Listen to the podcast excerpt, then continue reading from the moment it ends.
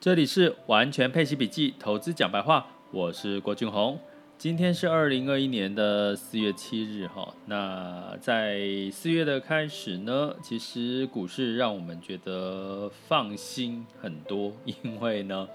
基本上这个台股呢，其实是一直涨哈。那在今天的盘市呢，早盘是涨了，然后小跌之后，现在在即将接近收盘，现在是十二点十三分的时候呢，上涨了四十一点哈。那其他的股市像 A 股呢，普遍像这个深圳指数是跌了呃百分之一以上，那其他的日韩指数也都是小涨哈，所以其实。整体的市场来讲，台股的优势，这个这个信心乐观程度是比其他的市场来得多的哈。那我哦，你会看到我其实在这个完全配笔记里面讲台股是比重比较少一点点，但是很有趣。其实我在后台看到，其实我只要讲到的我的标题主题有提到台股呢，它的流量就比其他的其他期来的高一点哈。那呃，我这个人呢，就是反股哦。什么？为什么叫反股？就是其实现在台股大家应该得到很多不同来源的资讯哈。所以呢，台股其实我很简单的这个解读，因为大家都已经在市场当中，大家都生活在台湾嘛，所以基本上呢，台股现在其实你会看到整个媒体哈。媒体的畅望台股，我一直在讲，从从去年开始，去年年底就一直很明确的，你看到媒体一片的这个就是主导性哈，不，我说主导性或者主观性的，就是都说台股很好。那我觉得这就是从我们在投资里面的，从这个基本面、哦筹码面，还有所谓的信心面来讲，它会让这个投资人的信心是是有。增加的了吼，那情绪是乐观的，所以你会看到这个台股，比如说到今年以来，如果你随便再投资一支台股基金，大概在今年以来都可以有到二十个 percent 的一个报酬率吼，那指数也也不错吼，都有两位数的一个报酬。那当然整体来讲，台股受惠于这个半导体吼或科技，因为整个补库补库存的行情嘛。所以基本上，你其实可以很容易的去理解，其实目前台股好像不会受到太多的外在的干扰因素的影响，跌了就涨，涨了涨了又稍修正都偏偏小，然后就是上涨。哦，现在的这个加权指数来到一万六千七百七十九，哦。那所以呢，从这个角度呢，可能很多人你只要投资台股，应该都会觉得，诶，其实报酬率都还算满意，甚至呢，你可能会想要就是定期定额啊去投资台股。可是呢，有另外一群这个最近比较询问询问度比较高哈，或问我的是越南的标的。可是其实为什么我在这个社团里面一直用这个媒体的简报来训练大家哈，是因为。其实你会发现，我刚刚讲的逻辑，其实台股其实影响到我们投资的行为或者是决策，其实台股呃的媒体吼真的占了很大的分量，尤其对这个台湾的这个投资人吼，所以最近问最多的其实是越南，很多人问我说越南基金可不可以投资，越南的这个 ETF 可不可以买之类的吼，那我们今天就来解读一下这件事情。为什么媒体对于现在的整体的投资的氛围或者是走向影响很大？就像我们之前有一集有提过啊，像这个特斯拉的马斯克他说了哦，这个狗狗币很好啊，他才在推特讲了一下狗狗币，结果那段时间狗狗币就大涨哦。那所以你会发现这个媒体呢，很很容易去主导整个市场的一些氛围，某种程度哦。那为什么最近越南会大家开始提的比较多？也可以跟各位讲，其实最近就是有人在募越南的基金跟 ETF 嘛，所以当然你会看到媒体里面会一直在告诉我们，哎，越南基金呃很好，我好在哪里？因为它的消费啦，呃，因为它的整外资的这个呃投入的程度、流入的程度啦，吼。那所以我们今天来就来讲一下。这个越南相关的标的跟这个东协这件事情，我们到底要怎么去看待？然后呢，如果你是一个比较稳健或者是采取配息策略的话，你可以怎么去做一些简单的去一个思考的逻辑吼。那我在这边跟各位讲，其实以越南的这个股市来讲，大概今年以来涨了大概有十二个 percent 哦。那对台股来讲，其实也没有比台股差一点哈。我刚刚讲台股基金大概会是在二十个 percent 上下，所以呢，你为什么要去投资越南？投资台股就好啦。可是如果你从另外一个观点，我其实也在社团有跟各位提过，其实如果以相对性来讲，台股已经有点涨多了。那这个涨多是对应到我们的这个经济成长，哈，经济成长率，还有各方面的一些这个基本面的热度呢，其实跟其他的区域跟国家来比，我们已经相对来讲是是略高了，哈。那当然，这个资金会往所谓相对来讲比较低，好低吸，哈，就是所谓的这个低点去去去逢低进场的一个布局，哈。所以这个时候呢，提到越南，大家可能对于台股开始有点居高思维的时候就有兴趣了。那但是越南它其实是属于东协里面的东协的一部分哈。那在东协的国家，我们通常会举到的，像马来西亚啦、泰国、新加坡、菲律宾跟印尼哈。那以这些国家哈，我们简单来看一下，在这个东南亚经济成长率，其实越南的经济成长哈是来到四点四八的预估哈，二零二一年的第一季。然后呢，呃，第这是最好的哦。其他像泰国还是负的四点一五哈，那在新加坡是负的二点三九。其实的确，越南的这个经济成长率其实的预估是比其他来的好的。那可是它的这个疫情的状况呢？我们来看一下一个东南亚的疫情控管的数据哈。那这个控管的数据就是你有没有去关闭校园、限制一些公开的活动啊、国际旅移动啊这些的哈。那目前在越南的疫情控管的数据是，呃，我们用一个比例来讲，它是六十三左右。那其算高吗？像这个新加坡是五十点五十左右，所以新加坡如果你这样来比，那泰国是四十七，所以其实越南在疫情上面的干扰程度还是比其他的来的稍微封闭。当然，从好的方向解读是，如果疫情开始缓解，它可能就更厉害啦，不是吗？好。那越南呢？我们要看一下哈，那到底在外国投资的部分呢？好，就是我们讲，其实越南为什么最近很受到关注，是外资的一个关注嘛。那越南的这个外资关注的的流资金的流入比例是呃，跟其他国呃是这个第一季来到十四点二九，然后第二高的是泰国是五点四八哈，然后第三高是菲律宾五点五三，所以你从这个角度来讲，的确。越南是所有的这个市场里面受到关注比较多的哈，那我们来看一下这个市场的月报酬哈，呃，月报酬就是在这几个东协国家里面，我们去做比较，你可以比较清楚知道为什么越南最近比较受到青睐。越南的这个月报酬四呃以四月来看，现在是呃涨了四个 percent 左右。然后呢，最次高的是呃菲律宾来到涨了二点八三，新加坡涨了一点三四哈，所以从这边来看，其实越南在整体的表现的确是比其他的市场来的来的好哈。那在整体我们来看一下它的领先的指标哈，它的领先指标，我们讲 PNI 好了哈，呃东南亚的这个制造业的 PNI 呢。像在越南是六十四点七，新加坡是五十点八，泰国是四十八点八，哈，所以从这些角度来讲，越南的确在某些经济数据的一个一个基本面其实是好于其他的国家。所以我先跟各位讲哈，以东协目前大概近今年以来大概只有涨幅只有差不多呃两个 percent 上下呢，其实的确，但你挑选单一的一个国家可能会比这个。呃，挑选一篮子的东协国家来的好，因为我刚刚给各位看到是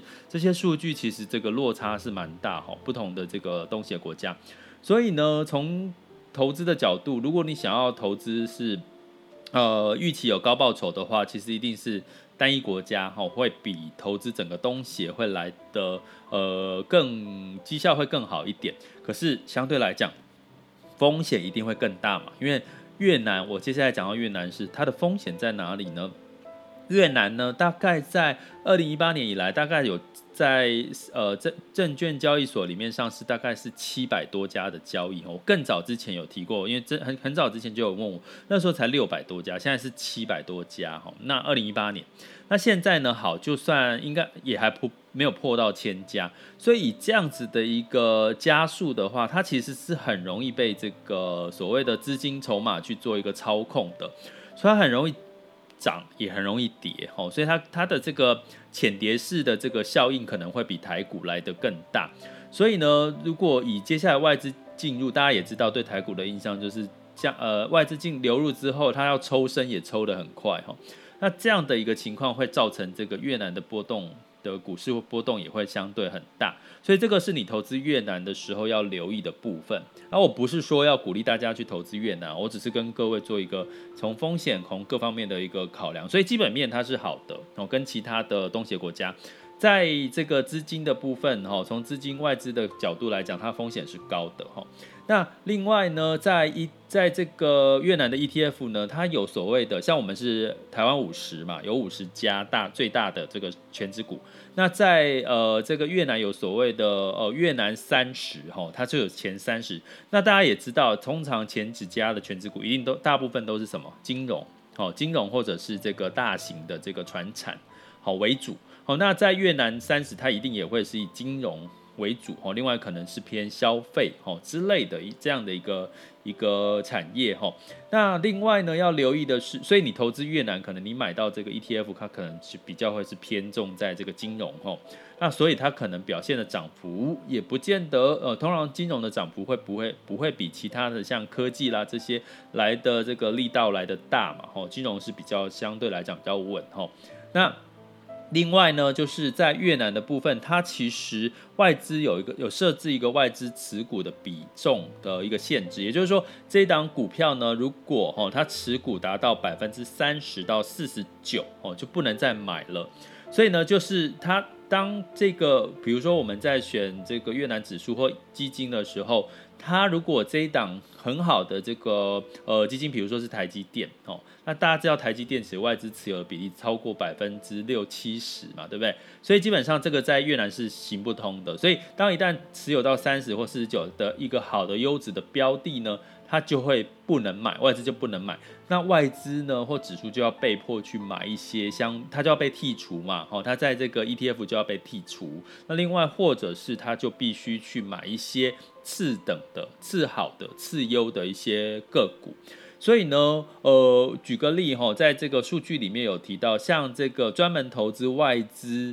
持有青睐的一些越南的 ETF，有一档叫呃，在越南当地发行叫越南钻石 ETF，它的半年六个月以来的报酬就可以高达五十六点八 percent 哦。可是，所以相对来讲，以整体的越南指数，哈，会胡志明指数只有三十三，哈，所以你就知道，其实受外资青睐的这些标的，其实的确是有搞头的。那因为资金的资金，在我刚刚讲第一个，它的筹呃这个基加速少，所以它资金流入，它筹码就集中，其实就就很容易操作跟炒作，哈。所以现在是在一个外资流入，刚刚我跟各位看到这个数据的比重也是蛮高的。但是呢，它唯一的风险就是它跑的外资跑得也快，所以它跌的机会也也会比较深。第二个，它投资的三十到四十九的 percent 的限制，也会让这个基金或者是 ETF 它可能买不到真正最好的标的。所以这就是我们要考虑到的另外两个风险。但是呢，我只能说，以我的看法是，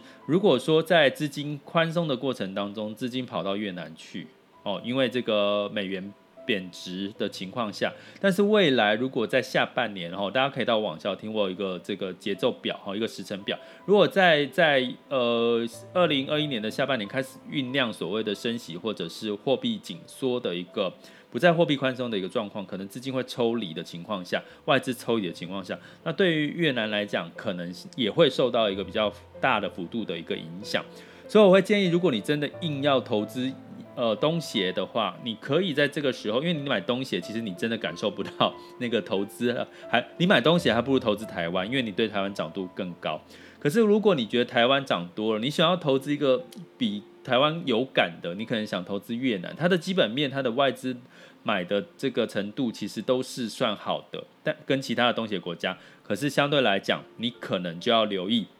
越南刚刚讲的风险。所以呢，对于配息策略来讲，你就变成说，你必须要用你的配的息哈去做。定期定额分批进场，或者是一个比较是呃所谓用你的零呃零钱哦，就是说散呃闲钱呐哈，就是说用我我通常就是如果我的本金是这个配息的标的，那我用配的息去做一个配置，相对来讲你比较可以不用去担心越南这个比较。高度的一个风险，或者是其实你就投资台股就好了，因为台股的行情还在嘛，吼，所以从这个角度，我觉得应该可以给各位一些不错的一些看法，应该也更清楚了。越南基金对你的风险，你适不适合投资越南基金喽？接下来进入到二零二一年的四月七日，全球市场盘势轻松聊。好，那美股呢，在这个周二的时候都普遍小跌哈，道琼、S&P 500跟纳斯达克分别小跌了零点二九、零点一跟零点零五 percent。那整体的这个 IMF 呢，其实周二也再度调高了全球的经济成长了哈。那在这个全球的经济成长，当然是在这个低基期的一个情况下哈。那所以呢，整全球的景气跟这个基本数据是偏乐观的。所以四月你会看到跟三月两样情，四月比较多是一个乐观的一个市场的走势。那欧股呢是上涨的哈。那当然在它的基本面哦，复活节一段时间之后，基本面其实。是乐观的哈，让这个泛欧六百上涨零点七，英国上涨一点二八，然后法德分别上涨了零点四七跟零点七。那在雅股的部分呢，呃，在昨天其实是台湾加权指数是上涨了一点零二 percent 哈，在昨天开市的时候。那今天呢，呃，今天的指数我们来看一下哈，到目前为止的走向。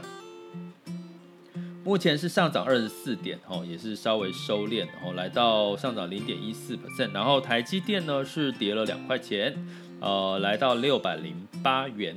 那在整体的这个指数呢，基本上其实今天的恒生指数跌了零点六 percent，哦，今天是时间来到十二点半了哈。那恒生指数下午还还继持续的在在开盘，哈，来到四点，然后 A 股来到三点。左右三点到三点半哈，然后呢，所以这个上证指数呢，其实跌比较深的是这个深圳指数了哈，跌了一点一四一了哈。那在这个 A 股的情况之下，其实是整体的这个市场呢，呃，情绪哈，就是我我有在我有提过，就是情绪还不够有信心。然后其实在这个新闻媒体上面也不会像这个台股去特别的去去讲的非常的这个。这个直接了哈，在在在这个中国的媒体是这样，所以你不容易看到这个情绪的一个大涨。那当然就要回归到所所谓的这个官方的政策是怎么样哈。那目前呢，这是雅股的情况。那能源的部分，布兰特原油上涨了一个 percent，来到六十二点七四。那原因是这个美元呢，稍稍的小稍微的这个回落一点点哦，所以呃，布兰特原油上涨了一个 percent。那相对来讲呢，整体的这个经济数据，包含中国的三月份的 PNI 的数据呢，也都是表现的是好的哦。好，那美国的也是强劲。那金价呢也上涨了一个 percent 哈。那因为美国回落跟公债殖利率稍微走低，来到一点六六 percent 哈。十年期公债殖率目前，然后每盎司是一千七百四十三美元，上涨了。零点八 percent，那汇市刚刚提到了美元稍稍的回落，因为这个美十年期公债殖率稍稍的从一点七多来到一点六六左右吼。那相对来讲呢，呃，其他的货币，新兴市场货币像台币来到二十八点五六了哈。那美元兑换人民币来到六点五三，人民币稍微的升值，照理说对于这个 A 股是一个利好的一个状况。好，以上的资讯就提供给各位参考喽，我们下次见。